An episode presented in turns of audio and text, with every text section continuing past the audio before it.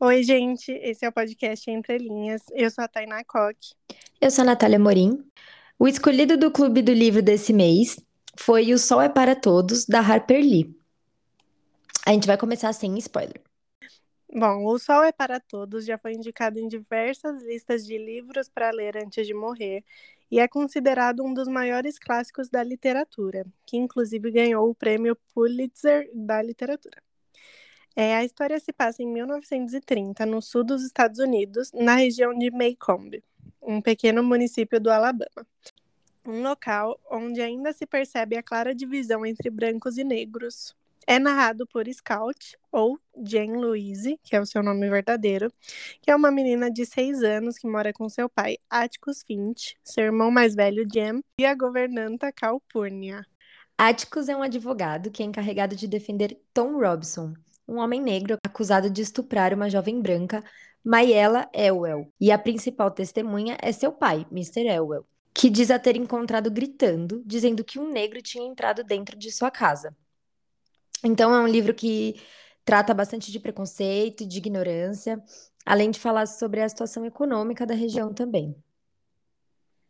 Ao longo do livro, é, a gente vai conhecendo e vivendo a rotina da Scout com a sua família, com seus amigos. Esse livro fala muito sobre infância e, apesar do tema enfatizado na sinopse ser o julgamento, ele só é falado depois da metade do livro. É, antes, vamos vivenciando a curiosidade de Scout, Jam e seu amigo Jill, que passa o verão com eles e ficam caçando coisas para fazer. É uma das coisas que eles mais gostam de fazer é imaginar e criar histórias sobre um vizinho, o Bull Radley, um misterioso homem que nunca sai de casa. Pode falar. Eu ia fazer o adendo que a gente amou esse apelido dela ser Scout. Ah, sim, pode falar. Que é muito fofinho, assim, é muito sim. gostosinho de ler e de, de falar. É muito. E de ser escoteira, sei lá, achei fofo demais. Eu não sabia que tinha a ver com ser escoteira. É porque scout é escoteiro, então eu acho que. Ah, não sei se tem alguma. Não sei se ah, é por isso, né? É, não sei. Eu não faço ideia porque. Por que é esse Mas nome. É muito legal esse nome. Atticus também. Eu amei o nome dos personagens desse livro. Sim. Eu também gostei. E esse Boo Radley, esse homem, né, que nunca sai de casa tal, nossa, fica um fascínio para essas crianças. Elas ficam falando que a casa é amaldiçoada. É, e até conta, né, a história dele, de quando ele era jovem. Bom, é, não tem muito que a gente ficar falando sem spoiler, então a gente vai pra parte com spoiler. as crianças, né, o Jam e a Scout, toda vez que eles voltavam da escola, eles passavam por uma árvore que tinha um buraco. E aí um dia eles viram que tinha alguma coisa ali naquele buraco e era, é, acho que uma moeda, né? E, e aí eles pegaram a moeda e ficou tudo, todo mundo pensando, nossa, né? Quem será que colocou essa moeda aqui? E aí eles achavam que era o Bull Radley. E toda vez que eles passavam ali tinha algum, algum presentinho, né? Eu achei muito legal isso também. Teve um que me marcou que era aqueles, uma escultura, tipo, de ah, sabonete. Ah, sim, que era a escultura deles. Sim, eu achei a coisa mais linda isso. Foi muito fofo. E eles tinham um medo desse cara, né? Que é. eles passavam correndo lá pra ir pra escola, que eles passavam pela casa deles, dele pra ir pra escola, e eles iam correndo uma pinote pra não, não demorar na frente da casa. É, eu, eu faria a mesma coisa. Bom, a segunda parte do livro é demarcada pelo julgamento de Tom Robson e pela repercussão negativa que cai sobre Atticus e sua família, pelo advogado escolher defender um negro. Como lemos pelos olhos de Scout, que ainda não entende o que é preconceito e nem a realidade da sociedade onde vive, sentimos a sua revolta, raiva e tristeza perante um julgamento tão injusto. É, porque é bem naquela época que teve a Guerra dos Confederados, né? Depois. Sim do, do sul contra o norte, e aí era aquilo, né? Os negros não eram mais escravizados, mas eram vistos como, sei lá, bicho. É. E, como inferiores. E até tem uma parte que tá o começo do Hitler também. E, e aí falam hum, disso. Sim, do... eu achei muito bom colocarem essa parte. Eu também. Até... E nessa parte eu fiquei muito pensando, né? Porque o. Tá bem nessa parte do julgamento. E aí um menino, bem na época, né? Um menino fala: Ah, é, mas nossa, como que deixam fazer essas coisas com os judeus, né? Eles são iguais a gente. E aí eu fiquei pensando, é, mas e todo mundo lá julgando os negros, né? Como que eles não percebem que é a mesma coisa? É, então, eu lembro que a Scout chega pra falar pro pai dela, porque a professora aqui falou do Hitler, que ele era terrível com os judeus e tal, a professora indignada. A Scout chegou em casa e falou: pai, a professora tava no julgamento contra, né, o Tom, que era o, o homem negro que estava sendo julgado. Então, como que ela não vê problema em o que fazem com os negros e vê com os judeus? Tipo, a, criança percebeu, sabe? Sim, eu achei muito bom eles colocarem isso. Eu também. Durante esse julgamento, o Atticus mostra provas de que o verdadeiro culpado da agressão da Ma e ela é, na verdade, o seu pai, o Mr. Elwell, que encontrou ela dentro de casa com o negro e a espancou. Na verdade, ela chega, ela tenta beijar o Tom, e aí o Tom meio que empurra ela, porque até porque ele é casado e tal. E aí o pai dela vê isso, e aí ele fica puto da vida, né? É, E aí ele se manda, porque sabe que vai sobrar pra ele, e, e aí ele espanca a filha. é, nossa, é horrível.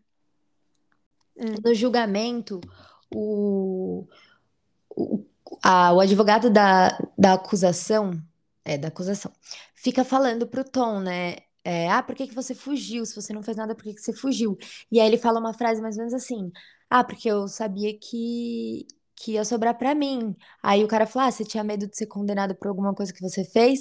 Aí ele falou: não, eu tinha medo de ser condenado por uma coisa que eu não fiz, que é o que tá acontecendo agora. Aí eu fiquei, ah, coitado. Nossa, sim, é bem, bem tenso. E ele até fala isso também. Eu sei o que aconteceria comigo por ser um homem negro e estar junto de uma mulher branca e o pai encontrar. Tipo, É. E o Mr. Elwell acaba ficando com raiva, né, do Atticus, porque né, ninguém devia nem imaginar que teria sido ele que espancou a própria filha. E, e apesar do Tom Robinson ser considerado culpado, o Mr. Elwell fica muito bravo e fala que vai se vingar do Atticus. E aí até aí beleza, ele achava que ele não ia fazer nada. Mas aí numa noite ele tenta matar a, o Jem e a Scout quando eles estão voltando lá de uma festa que teve na escola.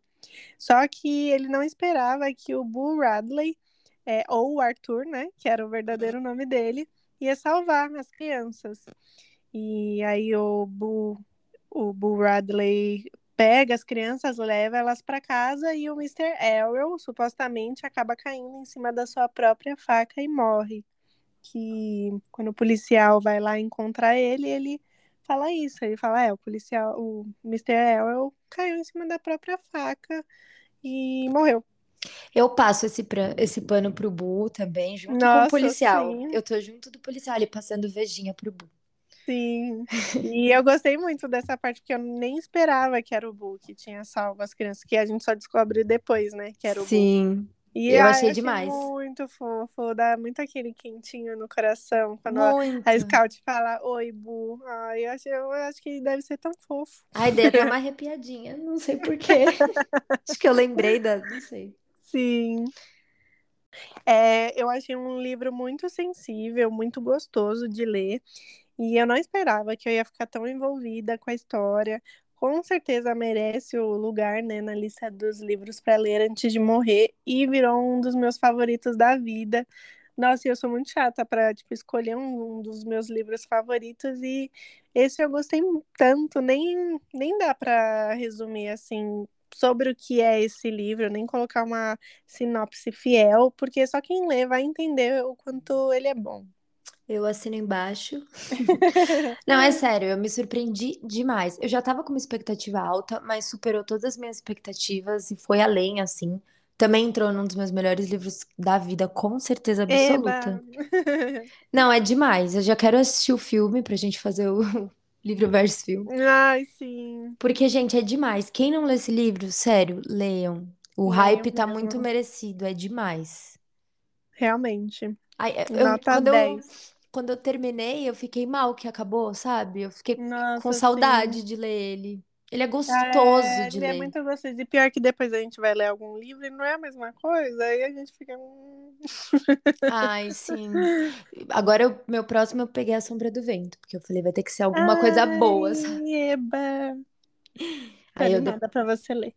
Ah, eu também. Mas eu li bem Hum. pouquinho. Eu li acho que 15 páginas só. Ah, já, já leu um pouquinho. É.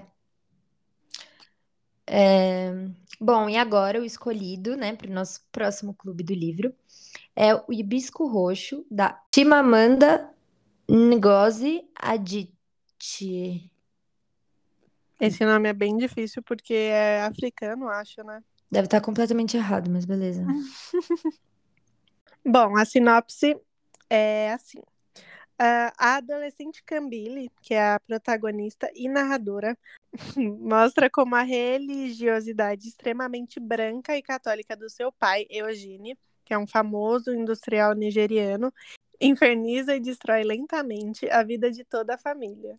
O pavor de Eugene às tradições primitivas do povo nigeriano é tanto que ele chega a rejeitar o próprio pai, que é um contador de histórias encantador, e a irmã professora universitária esclarecida temendo o inferno. Mas apesar da sua violência e opressão, Eugene é o benfeitor dos pobres e estranhamente apoia o jornal mais progressista do país. Durante uma temporada na casa de sua tia, Cambile, acaba se apaixonando por um padre que é obrigado a deixar a Nigéria por falta de segurança e de perspectiva de futuro. Bem Fleabag, né? É. Enquanto narra as aventuras e desventuras de Cambile e de sua família, o romance também apresenta um retrato contundente e original da Nigéria atual, mostrando os remanescentes invasivos da colonização tanto no próprio país, como certamente também no resto do continente. Tô ansiosa pra ler esse, confesso, porque eu já vi muita gente falando bem também. É, eu também já vi falando muito bem. Então eu acho que vai ser bom. Bom, então foi isso, gente. Espero que vocês tenham gostado. Espero que vocês leiam esse livro, O Sol é para Todos, e amem tanto quanto a gente. E que nos acompanhem no- na próxima leitura. Isso, gente, lê mesmo, tá? A gente indica demais, é maravilhoso. É, quando a gente indica é porque é realmente muito bom. Bom, então foi isso. Sigam a gente nas nossas redes sociais, Entre Linhas Podcast. E é isso. Um beijo. Até o próximo episódio. Um beijo.